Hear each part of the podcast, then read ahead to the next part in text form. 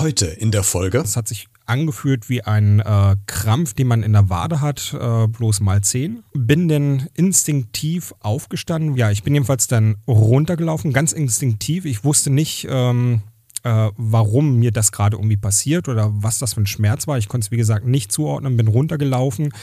Ähm, hab dann zu meiner Frau gesagt, ähm, Julia, Julia, äh, du musst mir gerade mal helfen, irgendwas stimmt hier nicht. Na, und bin dann nur noch auf dem Boden zusammengebrochen, ähm, habe mich dann wie, wie so in einer Embryostellung mich nur noch äh, befunden auf dem Boden, habe gesagt, ich habe so einen Schmerz in der Brust und ich weiß nicht, was es ist.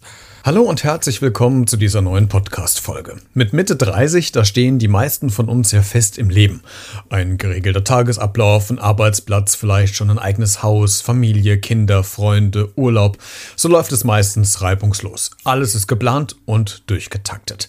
Wenn dann aber plötzlich und unvermittelt etwas passiert, das alles in deinem Leben erstmal umkrempelt, dann ist eine Situation da, die man selbst nicht erleben möchte, beziehungsweise auch keinem anderen wünscht. Eine solche Situation ist meinem heutigen Gast zugestoßen. Was genau passiert ist und wie sich sein Leben dadurch verändert hat, das hörst du jetzt in dieser neuen Podcast-Folge. Hier bei Beredet. Der Talk mit Christian Becker. Heute zu Gast. Hallo, mein Name ist Christian Lerke. Ich bin 37 Jahre alt, selbstständig, Kameramann und äh, glücklicher Familienvater. Christian, du hast das erlebt, von dem heutzutage immer noch einige davon ausgehen, dass es eigentlich ja nur in Anführungszeichen ältere Personen in unserer Gesellschaft betrifft. Nämlich der 2.12.2018, glaube ich, war jener Tag, der dein Leben verändert hat. Erzähl uns doch mal genau, was dir zugestoßen ist. Genau. Ähm, ja, an diesem Abend oder besser gesagt in der Nacht, äh, am frühen Morgen um 3 Uhr ähm, lag ich, wie wahrscheinlich jeder andere, auch im Bett, ähm, hab geschlafen und wurde dann von einem heftigen Schmerz in der Brust äh, aus dem Schlaf gerissen, Gott sei Dank aus dem Schlaf gerissen. Ja, ich lag neben meinem sechsjährigen Sohn und, äh, oder damals sogar fünf Jahre alt, ähm, und hatte dermaßen Schmerzen in der Brust, konnte es nicht zuordnen, was es war. Das hat sich angefühlt wie ein äh, Krampf, den man in der Wade hat, äh, bloß mal zehn ungefähr. Ähm, bin denn instinktiv aufgestanden, weil zu der Zeit meine Frau ähm, gerade unten im Wohnzimmer ähm, vorm Fernseher eingeschlafen äh, war, was ja jetzt nicht üblich war, aber in dem Moment passiert war, wo ich auch äh, sagen muss, ähm, dass das Gott sei Dank so war, dass sie unten eingeschlafen ist. Komme ich aber später nochmal drauf. Ähm, und ähm, ja, ich bin jedenfalls dann runtergelaufen, ganz instinktiv. Ich wusste nicht, ähm, äh, warum mir das gerade irgendwie passiert oder was das für ein Schmerz war. Ich konnte es, wie gesagt, nicht zuordnen, bin runtergelaufen. Ähm, hab dann zu meiner Frau gesagt, ähm, Julia, Julia, äh, du musst mir gerade mal helfen, irgendwas stimmt hier nicht. Ne? und bin dann nur noch auf dem Boden zusammengebrochen, ähm, habe mich dann wie, wie so in einer Embryostellung mich nur noch äh, befunden auf dem Boden, habe gesagt, ich habe so einen Schmerz in der Brust und ich weiß nicht, was es ist. Ähm, und äh, sie hat dann instinktiv sofort den Krankenwagen gerufen und auf einmal war dieser Schmerz wieder weg. Dachte, uh, okay, nee, war, ist doch nicht so schlimm, alles gut. Ne? Und sie hat gesagt, nee, nee, ich rufe trotzdem weiter den, den Arzt an, die sollen hierher kommen. Und ähm, dann habe ich gemerkt, dass dieser Schmerz immer mehr wurde. Also es hat wieder so langsam angefangen und ich konnte immer noch nicht identifizieren, was es ist, was ist, was passiert jetzt gerade mit mir. So und ähm, ja, das hat dann für mich aber eine Ewigkeit gedauert, bis dann irgendwann mal dieser Krankenwagen kam und ich habe dann immer nur gedacht, oh, der muss jetzt irgendwie schnell kommen. Irgend, irgendwas ist jetzt. Äh, es muss jetzt irgendwie was passieren. Und Gott sei Dank kam die dann halt äh, auch recht schnell, äh, kam dann an, ja, was ist denn los, Herr Lerke? Ähm, was, was ist denn bei Ihnen jetzt gerade Sache und sowas? Und ich habe dann gesagt, ich habe irgendwie einen Schmerz in der Brust und ich weiß nicht warum. Ähm, ja, haben sie mich halt überall verkabelt und so weiter und haben dann gesagt, ja, herzlichen Glückwunsch, Sie haben gerade einen Herzinfarkt. Und ähm, ehrlich gesagt habe ich denen das bis dahin immer noch nicht geglaubt, weil ich dann dachte, naja, ein Herzinfarkt ist was, was alte Männer kriegen. Ne? Also warum sollte ich sowas jetzt bekommen? Ne? Äh, so alt bin ich nicht mit 36 Jahren. Ja, und ähm, dann ja, war eigentlich viel Hektik auf einmal. Ne, weil sie mich dann gefragt haben, ja, wollen sie sich dann irgendwie hinsetzen oder hinlegen? Und ich wollte mich aber hinlegen und die fanden das aber ein bisschen außergewöhnlich, weil normalerweise, wenn man Herzinfarkt hat, möchte man sich eigentlich hinsetzen. Ähm, und kaum lag ich, ähm, war ich dann schon einmal weg und schon einmal tot. So. Wir werden noch ein bisschen in das Thema nochmal tiefer einsteigen, aber lass uns auch mal so ein bisschen in der Vergangenheit äh, kramen. Ja. Ähm, wie hast du vor dem Infarkt gelebt, gearbeitet, äh, deine, deine Freizeit verbracht? Naja, dadurch, dass man ähm, selbstständig ist, Familienvater, ähm, ich bin ein sehr nachtaktiver Mensch. Ähm, gerade in der Nacht sind ja, äh, ich glaube, gerade kreative Menschen sind gerade in der Nacht sehr, sehr kreativ. Also bei mir war es halt so, weil ich da einfach die meiste Ruhe hatte. Ähm, es war kein Telefon da, was mich irgendwie stören konnte. Ähm, ich musste mich dann nicht um meine Familie kümmern, also habe ich viel nachts gearbeitet. So, und das heißt, ähm, ich bin morgens so gegen 6, 6.30 Uhr bin ich aufgestanden. Ähm, wir haben gemeinsam als Familie gefrühstückt, haben unseren Sohn halt fertig gemacht, dann zum Kindergarten gebracht, äh, ab 8 Uhr oder 8.30 Uhr, nachdem wir mit dem Hund rausgegangen sind ähm, fingen wir dann an, am Laptop, am Schreibtisch zu arbeiten oder bin zu Kunden gefahren und so weiter. Das haben wir dann meistens so bis äh, ja, zwischen 14, 14 und 16 Uhr gemacht, ähm, bis wir dann unseren Sohn abgeholt haben. Ähm, dann habe ich mir aber damals, als ich mich selbstständig gemacht hatte, habe ich mir immer gesagt, ich möchte gerne ähm, so viel Zeit wie möglich mit meiner Familie verbringen. So, das heißt, äh, ab 16, spätestens ab 16 Uhr war Family Time. Ähm, wir haben viel unternommen, äh, auch mit, mit dem Kind halt viel gemacht und äh, ja, und dann war es halt meistens so, dass es dann so zwischen 19, 20, je nachdem, wie er halt ins Bett gegangen ist, vielleicht auch mal 21 Uhr, dann war sozusagen diese Family Time vorbei. Ähm, und ich habe mich dann wieder an den Schreibtisch gesetzt. Und das teilweise, weil dann zum Beispiel Projekte geschnitten werden müssen und so weiter. Das dann teilweise bis äh, zwischen 0 und 3 Uhr. Ähm, sprich, dass ich so roundabout, äh, ich sag einfach mal vier bis drei oder drei bis vier Stunden Schlaf hatte. Wir hatten zu dem Zeitpunkt auch noch ein Haus gekauft, äh, eine 200 Jahre alte Fachwerkvilla, die wir dann selber auch noch ein bisschen mit ausgebaut haben, natürlich auch eine Firma mit dabei hatten, aber halt als, als Bauherr war es halt immer mit dabei. Ne? Also das war auch noch so ein, so, ein, so ein Paket, was wir dann so ein bisschen zu tragen hatten. Ähm, aber ich glaube einfach, dass dieser, dieser Schlafmangel, das ist was mich wahrscheinlich fast umgebracht hätte. Also wenn man jetzt das so hört, wie du erzählst, ist es ja wirklich ein durchgetakteter Tag, äh, alles gut strukturiert und das jetzt ja nicht über mal zwei Wochen, sondern wirklich ja über eine, eine längere Zeit und das zehrt ja wahrscheinlich schon, schon sehr stark an, an den Kräften, an den Nerven. Und dann kam ja die, dieser Moment in deinem Leben von diesem Tag, den wir eben gerade ähm, skizziert haben. Und äh, was ich mich dann gefragt habe, immer wieder liest man ja in, in Ratgebern oder man hört es im Fernsehen, im Radio, dass man vor einem Infarkt sich ähm, unwohl fühlt. Das ist ähm, unterschiedlich, die Symptome können unterschiedlich sein. Häufig ist es aber so, dass es äh, kurzatmig ist, dass es äh, Kaltschweiß auf der Stirn gibt, äh, der linke Arm sich nicht so anfühlt wie sonst. Jetzt hast du ja geschlafen, das heißt ja bewusst das jetzt wahrscheinlich im Vorfeld gar nicht so mitbekommen, aber hat sich trotzdem irgendwie rückblickend gesehen, Christian, Tage vorher irgendwas bei dir verändert, wo du vielleicht schon jetzt sagen könntest, okay, da, da waren so Anzeichen, die ich mir vielleicht äh, nicht erklären konnte, die aber vielleicht so äh, den ersten Ausblick dafür gegeben haben, dass da kommt irgendwas oder gab es da gar nichts? Doch, auf jeden Fall. Ähm, ich sag mal, oder ich fange mal anders an. Ähm, es hat eigentlich, wenn ich jetzt so zurückblicke, hat es, glaube ich, schon vor einem Jahr angefangen.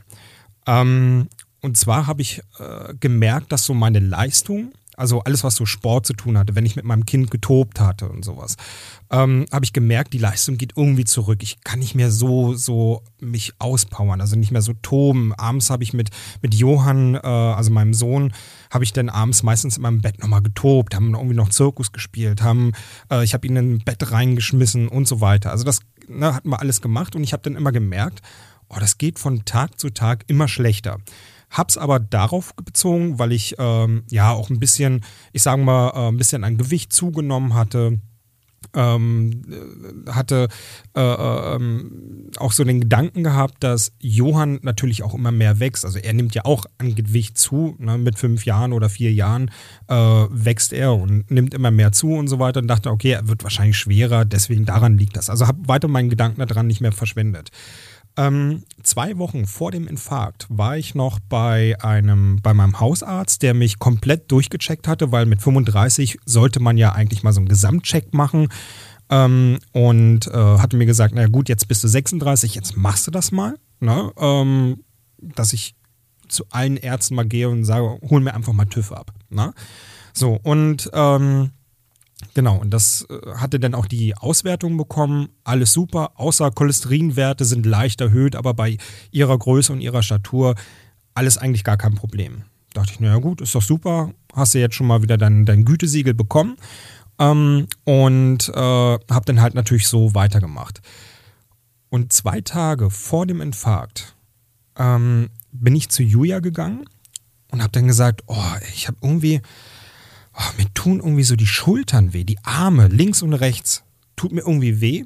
Ähm, das hat sich so angefühlt, als hätte ich äh, 200 Liegestütze gemacht am Stück und hätte aber nach 10, 15 Liegestütze hätte ich eigentlich keine Power mehr gemacht, hätte sie aber trotzdem weitergemacht. Ne? Also so diese, diese Übersäuerung von, von den Muskeln, so hat sich das angefühlt und dachte, oh, was ist denn das? Hab mich auch nochmal so auf den Boden gelegt, hab mich so ein bisschen hin und her gewälzt, dachte, okay, ist wie so ein Krampf oder sowas. Hat nichts gekribbelt, sondern einfach nur, es war ein mega komisches Gefühl, aber halt auf beiden Armen. Ne? Aber da ist bei uns noch nicht die Alarmglocke angegangen, weil da denkst du nicht drüber nach. Wir hatten irgendwie neue Sofa, äh, hatten wir uns. Ja, ich, wollte auch gerade sagen, weil das ist ja mal Muskelkater, hätte ich jetzt äh, assoziiert damit, was man so, so hört, ne, weil man irgendwas gehoben hat. Ja, ja, oder äh, genau, mich genau. einfach verlegen, weil wir hatten neue Sofa, die einfach knüppelhart waren und da hatte ich mich, bin ich auch mal drauf eingeschlafen und habe gedacht, naja gut, wirst ich irgendwie verlegen haben oder so. Und habe weiter einfach nicht mehr drüber nachgedacht. Ja, und das ist das waren jetzt so die Anzeichen, die ich davor hatte. Ich würde gerne noch ein bisschen persönlicher werden, um noch mehr von der Situation ähm, zu verstehen, das nachvollziehen zu können. Ähm, und sag Bescheid, wenn es dann irgendwann zu persönlich wird. Alles gut. Du, du liegst im Krankenhaus, im, im Bett, äh, neben dir piepst und, und dröhnen wahrscheinlich die, die Maschinen, die angeschlossen sind. Äh, wenn du dich daran erinnerst, welche Gedanken sind einem da durch den Kopf gegangen, als du wieder einigermaßen klar bei Verstand warst und das irgendwie angefangen hast zu verarbeiten? Kannst du das ähm, benennen? Ja, kann ich benennen, aber ich glaube, da würde ich noch mal ein paar Schritte zurückgehen, weil ähm, der Abend, ähm, als das passiert ist, oder besser gesagt der Morgen, als das passiert ist, als ich das erste Mal äh, bewusstlos war und als der das erste Mal sozusagen mein Herz stehen geblieben ist, ähm, war die Situation so, dass ich ähm, ja den Rettungssanitäter ja angeguckt habe, der erst links von mir, nee, rechts von mir stand, weil ich auf dem Sofa lag. Ähm, und wirklich innerhalb von, von äh, paar Sekunden, ich habe dann, auf einmal stand er, anstatt rechts, stand er äh, auf einmal links. Und ich dachte, wer, was ist das für ein Typ? Wer ist das? Und ich wusste nicht, also wirklich für fünf Sekunden lang nicht, wer dieser Mensch war. Ne? Also ich war völlig irgendwie auf einer, auf einer ganz anderen Ebene, bis mir dann irgendwie diese Situation wieder bewusst wurde. Und ähm, genau, und da hatten sie mich auch schon das erste Mal reanimiert mit, ähm, also per Hand ne, weil der Arzt, der Notarzt selber noch gar nicht da war. Ähm, und ähm, das zweite Mal, also ich bin ja insgesamt viermal wiederbelebt worden. Ähm, und das zweite Mal war auch wieder im Wohnzimmer, ähm, nachdem sie mich dann aber mit einem Defibrillator wieder zurückgeholt haben. Ähm, und äh, dann ist irgendwann halt auch der Arzt gekommen und der ja, dann bin ich halt mit einem Sack, mit einem äh, äh, schwarzen Sack, das weiß ich auch noch, weil sie mich äh, aus dem Haus mit einer Liege nicht rausgekriegt haben und auch mit einem Sitz nicht rausgekriegt haben. Ähm, äh, äh weil einfach alles zu eng war, Fachwerk und so weiter und steile Treppe. Da haben sie gesagt, okay, da gibt es halt so, so einen äh, Transportsack, da legen sie mich jetzt rein, haben sie auch gemacht. Und dann wurde ich rausgeschleppt. Äh, meine Schwiegermutter kam dann halt auch gerade äh, an, weil meine Freundin gesagt hat, äh, ne, du musst unbedingt vorbeikommen, irgendwas stimmt mit Christian nicht und sowas. Und die hat dann halt nur diesen schwarzen Sack gesehen. Oh und Gott, halt, ach genau. Gott. Und die hat dann, äh, naja, Nervenzusammenbruch jetzt nicht, aber sie hat halt gedacht, äh, das ist jetzt der Leichensack. Na? Ja, ja, klar. Oh ähm, aber hat sich dann in dem Moment, als sie dann über mir war und meine offenen Augen gesehen hat, dann ist ihr wirklich ein Stein vom Herzen gefallen.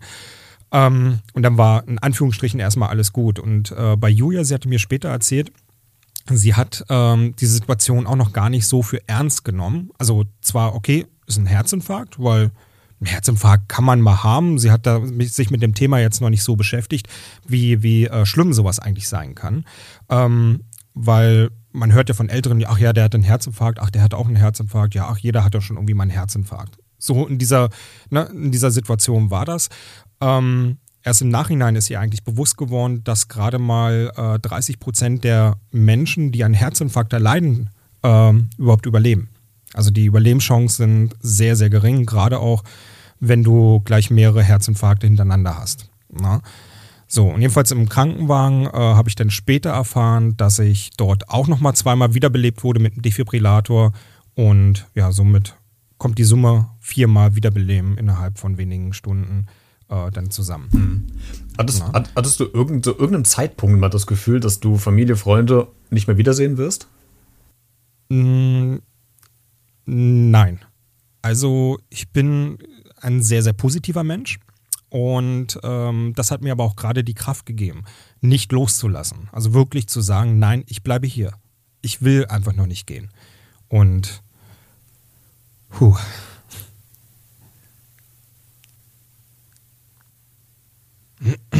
Also, äh, wenn du eine Pause, Pause brauchst, dann sagst du Bescheid. Ja, ich ne? mache einfach die Pause. Also, dass es doch so emotional wird, hätte ich jetzt nicht mehr gedacht, weil ich eigentlich schon recht häufig davon geredet habe. Aber wenn man ähm, so die Situation wieder vor Augen hat, ist schon, schon krass auf alle Fälle.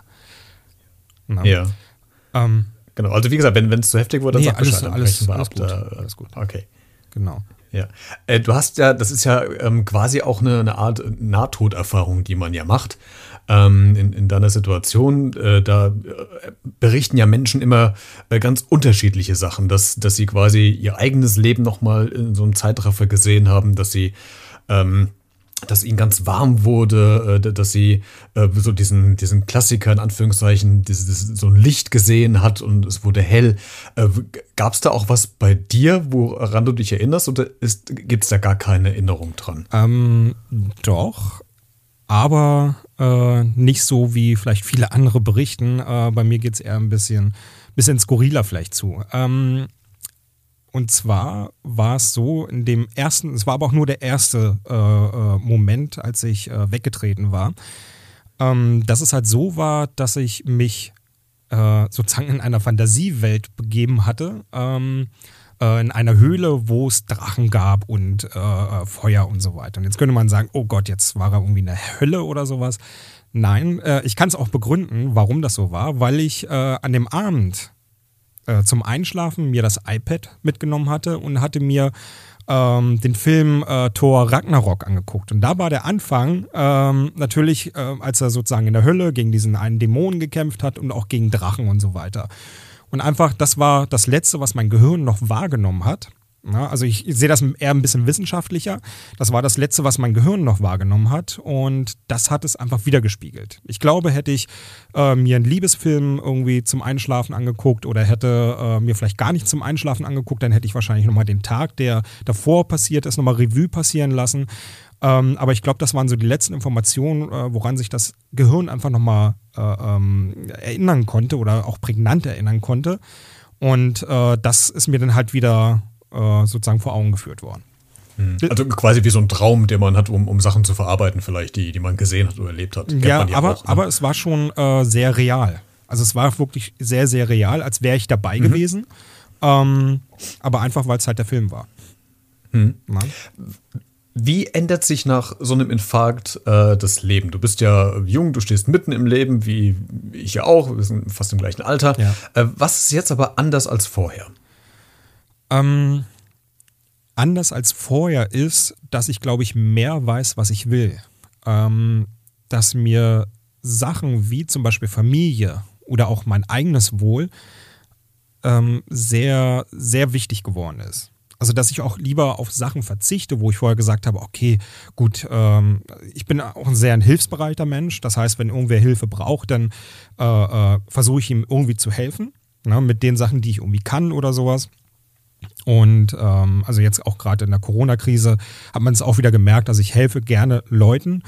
Ähm, Und äh, aber ich habe halt jetzt gemerkt, dass ich sage, okay, ähm, ich bin vielleicht ein bisschen egoistischer geworden, aber jetzt nicht im, im negativen Sinne, dass ich jetzt sage, oh, ist mir alles egal, was andere Leute machen, sondern ähm, dass ich mehr auf mich höre. Und das habe ich halt vorher äh, sehr vernachlässigt, dass ich immer eher für andere da war, anstatt irgendwie an mich zu denken.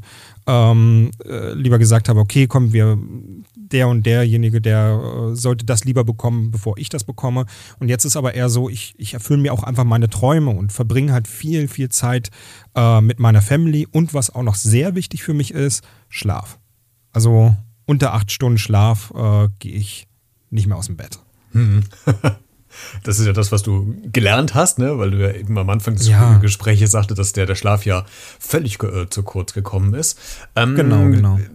Du hast ja gesagt, du gehörst ja quasi zu den 30 Prozent, die so einen Herzinfarkt äh, überlebt haben. Das ist ja auch eine Art Trauma, äh, was man erfährt. Ähm, wie, genau. wie, verarbeitet man so ein Trauma? Ähm, ja, das ist eigentlich eine schwierige Sache. Ähm, ich war ja in der Reha ähm, und habe dort über die Weihnachtszeit, natürlich weil es ja im Dezember passiert ist, äh, über die Weihnachtszeit äh, in der Reha verbracht, habe mir auch einen Psychologen geholt, ähm, hatte allerdings nur vier Sitzungen und ähm, nach der Reha war ich eigentlich recht positiv. Positiv in dem Sinne, weil ich mir gesagt habe, du hast diese Situation überlebt, äh, auch wenn diese Überlebenschancen wirklich gering waren. Ähm, du hast richtig, richtig Glück gehabt. Ähm, zwar habe ich einen großen Schaden am Herzen. Also ich habe nur noch 25 Prozent äh, Pumpleistung. Das heißt, ein Marathon laufen, das wird für mich äh, unmöglich sein, würde ich einfach mal sagen. Und ähm, ich war aber sehr, sehr positiv, weil die ganzen finanziellen Sorgen, die man äh, zum Beispiel hat, wenn man gerade irgendwie ein Haus gekauft hat und sowas, die hatten wir Gott sei Dank einfach nicht. Ne? Weil wir haben keine großen äh, äh, äh finanziellen Belastungen die wir irgendwie Banken gegenüber treten müssen oder sowas, wo wir irgendwie gucken müssen, Mist, wie können wir das überhaupt bewältigen? Das fällt Gott sei Dank alles weg. Ne? Da haben wir glückliche Umstände einfach dafür. Und ähm, ja, ich würde einfach mal sagen, deswegen war ich sehr, sehr positiv gestimmt. Ich habe auch viele andere Menschen kennengelernt, die sehr negativ waren in der Reha. Also gerade ältere, und ich kann das auch verstehen, wenn sie, was weiß ich, ein Haus haben, was sie finanziert haben, äh, wenn sie Auto, Kind und so weiter, alles haben, was irgendwie finanziert werden müssen und sie wissen, sie können nicht mehr so arbeiten, wie sie vorher arbeiten. Und äh, das war bei mir Gott sei Dank nicht so. Deshalb konnte ich recht positiv äh, der ganzen Situation entgegentreten. Ähm, somit brauchte ich nur vier Sitzung beim Psychologen und sie hat gesagt, äh, sie kann mir nicht weiter helfen, weil ich bin total positiv. Also ich falle nicht irgendwie ein Loch.